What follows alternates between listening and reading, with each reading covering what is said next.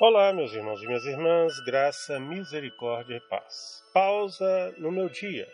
Reflexões sobre o mistério de nossa fé na Santa Missa.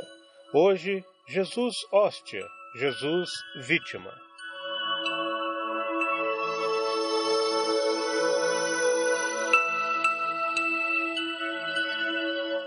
Na patena do sacerdote, sobre o altar, está colocada a hóstia está colocado então o próprio Jesus.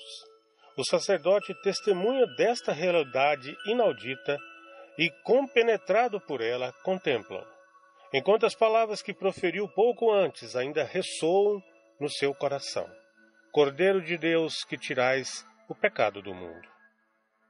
Conformado e silencioso como um cordeiro, Jesus sofreu a morte por nós, por causa dos nossos pecados na mesma condição como o Cordeiro, que tira o pecado do mundo.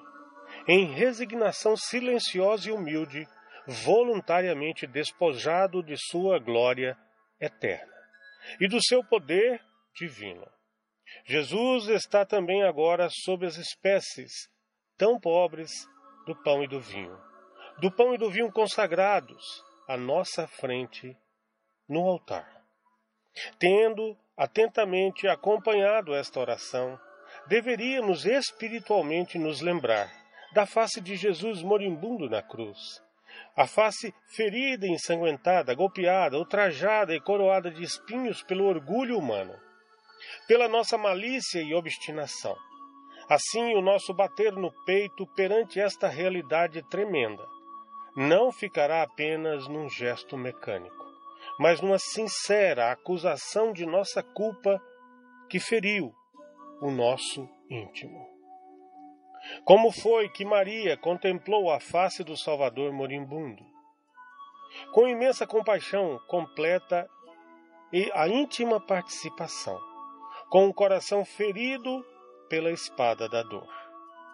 Ó oh Maria, Mãe das dores, ajudai-nos quando olho quando olhamos para Jesus sacrificado na cruz e quando nos contemplando o Cordeiro imolado na hóstia, para que também o nosso coração se deixe ferir e abrir integralmente a Ele.